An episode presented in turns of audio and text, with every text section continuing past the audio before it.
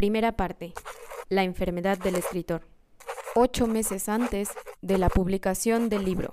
Cuenta regresiva 31. En los abismos de la memoria. El primer capítulo, Marcus, es esencial. Si a los lectores no les gusta, no leerán el resto del libro. ¿Cómo tiene pensado empezar el suyo? No lo sé, Harry. ¿Cree que algún día lo consiga? ¿Cuál? Escribir un libro. claro, estoy convencido de ello. A principios de 2008, aproximadamente año y medio después de haberme convertido, gracias a mi primera novela, en una nueva gran promesa de la literatura norteamericana, estaba inmerso en una terrible crisis de la página en blanco. Síndrome que al parecer no es tan extraño entre los escritores que han conocido un éxito inmediato y clamoroso. La enfermedad no se manifestó de golpe, se fue instalando lentamente dentro de mí, como si mi cerebro se hubiese ido quedando sin fuerza poco a poco. No quise prestar atención a la aparición de los primeros síntomas. Pensé que la inspiración volvería al día siguiente, o al otro, o quizás al siguiente. Pero fueron pasando los días, las semanas, los meses, y la inspiración nunca regresó. Mi descenso a los infiernos se dividió en tres fases.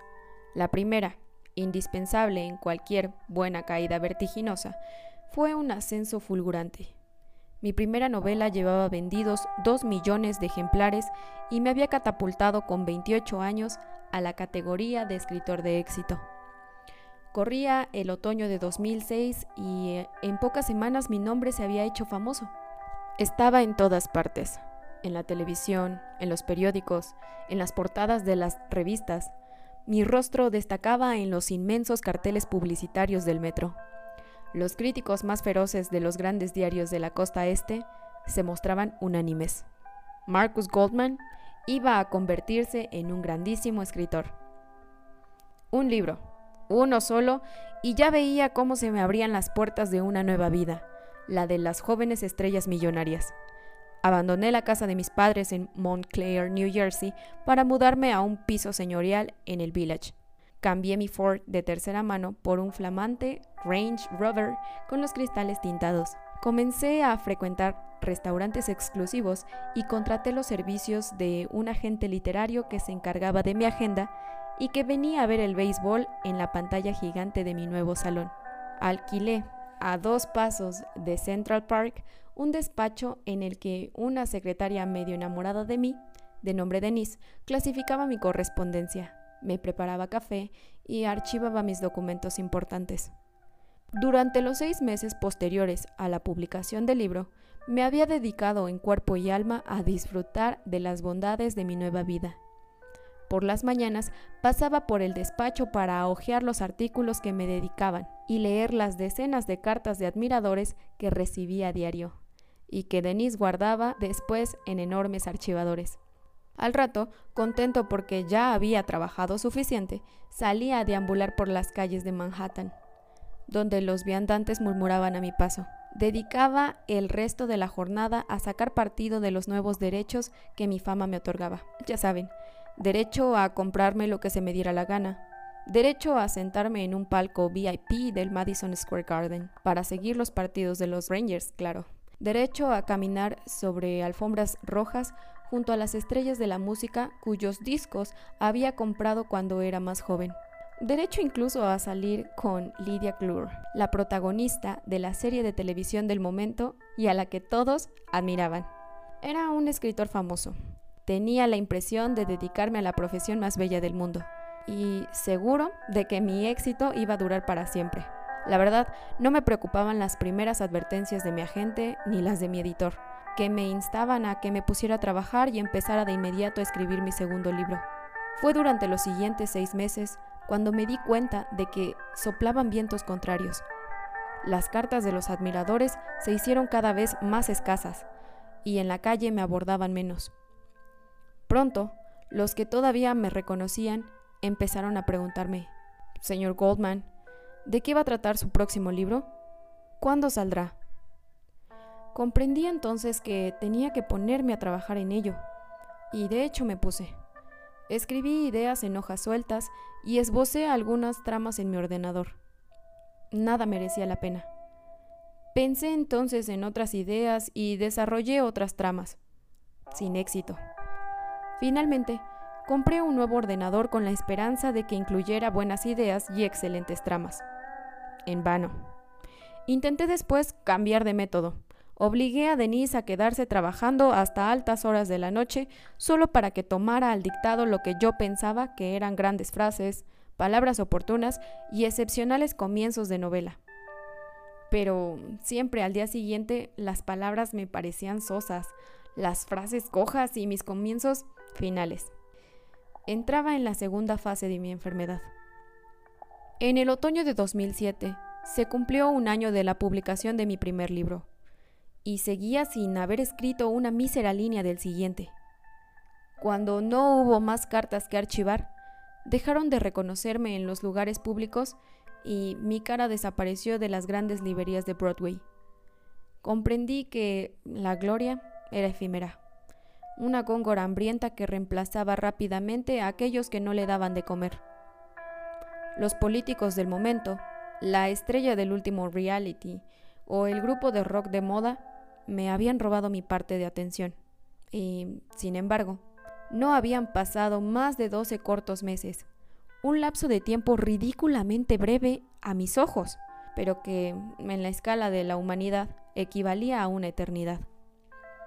Durante ese mismo año, solamente en Estados Unidos habían nacido un millón de niños, habían muerto un millón de personas, más de 10.000 habían recibido un disparo, medio millón habían caído en la droga. Un millón se habían hecho ricas. 17 millones habían cambiado de teléfono móvil. 50.000 habían fallecido en un accidente de coche y en las mismas circunstancias, 2 millones habían sido heridas de mayor o menor gravedad. En cuanto a mí, solo había escrito un libro. Schmidt Henson, la poderosa editorial neoyorquina que me había ofrecido una bonita suma de dinero por publicar mi primera novela, y que tantas esperanzas había depositado en mí, presionaba a mi agente, quien a su vez me acosaba. Me decía que el tiempo apremiaba, que era absolutamente necesario que presentara un nuevo manuscrito, y yo me dedicaba a tranquilizarle para tranquilizarme a mí mismo, asegurándole que mi segunda novela avanzaba viento en popa, y que no había de qué preocuparse. Sin embargo, a pesar de las horas que pasaba encerrado en el despacho, mis páginas seguían estando en blanco, la inspiración se había marchado sin despedirse, y yo era incapaz de volverla a encontrar. Por la noche, en mi cama, sin poder conciliar el sueño, pensaba que pronto, y antes de cumplir los 30, Marcus Goldman dejaría de existir. Ese pensamiento llegó a aterrorizarme de un modo tal que decidí marcharme de vacaciones para refrescar mis ideas. Me regalé un mes en un hotel de lujo de Miami, en teoría para inspirarme, íntimamente convencido de que relajarme entre palmeras me permitiría volver a encontrar el pleno uso de mi genio creador. Pero, evidentemente, Florida no era más que un magnífico intento de fuga. Dos mil años antes que yo, el filósofo Séneca había experimentado ya esa dolorosa situación. Huyas donde huyas, tus problemas se meten en tu maleta y te siguen a cualquier parte. Fue como si recién llegado a Miami, un atento mozo de equipajes cubano hubiese corrido detrás de mí hasta la salida del aeropuerto y me hubiese dicho, ¿Es usted el señor Goldman? Sí. Entonces esto le pertenece. Y me hubiese tendido un sobre con un paquete de hojas. ¿Son mis páginas en blanco? Sí. No pensaría dejar Nueva York sin llevarlas con usted, ¿verdad, señor Goldman? Así pasé ese mes en Florida en soledad, encerrado en una suite junto a mis demonios, sintiéndome miserable y abatido. En mi ordenador, encendido día y noche, el documento que había titulado Nueva Novela.doc permanecía desesperadamente virgen. Comprendí que la enfermedad que había contraído estaba muy extendida en el medio artístico el día que invité una margarita al pianista del bar del hotel apoyado en la barra, me contó que solo había escrito una canción en su vida, pero que esa canción había tenido un éxito tremendo. Fue tan grande que nunca más pudo escribir otra cosa. y arruinado e infeliz, sobrevivía tocando al piano los éxitos de otros para la clientela de los hoteles. En aquella época hice giras monumentales por todas las salas más importantes del país.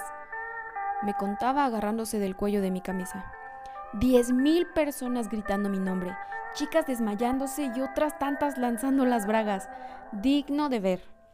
Y después de haber lamido como un perrito la sal que bordeaba su vaso, añadió, juro que es verdad. Precisamente, lo peor es que yo sabía que era verdad.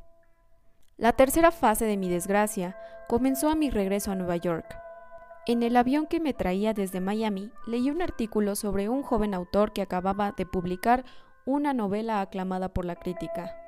Y a mi llegada al aeropuerto de La Guardia, no hice más que ver su rostro en los grandes carteles de la sala de recogida de equipajes.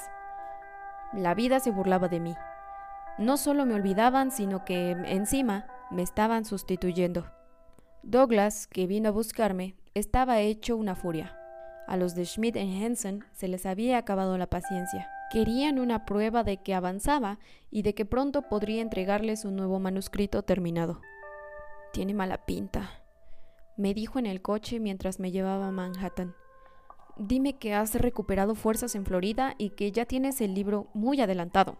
Está el tipo ese del que todo el mundo habla. Su novela va a ser el gran éxito de Navidad. ¿Y tú, Marcos, qué tienes para Navidad? Me voy a poner en ello, exclamé, presa del pánico. Lo conseguiré. Haremos una gran campaña publicitaria y funcionará. A la gente le gustó el primer libro, le gustará el segundo. Mark, no lo entiendes. Eso podríamos haberlo hecho hace unos meses. Esa era la estrategia. Aprovechar tu éxito, alimentar al público, darle lo que pedía. El público quería a Marcus Goldman pero como Marcus Goldman se marchó a tocarse las narices a Florida, los lectores han ido a comprarse el libro del otro. ¿Has estudiado algo de economía, Mark? Los libros se han convertido en un producto intercambiable. La gente quiere un libro que les guste, les relaje, les divierta, y si no se los das tú, se los dará el vecino, y tú acabarás en la basura.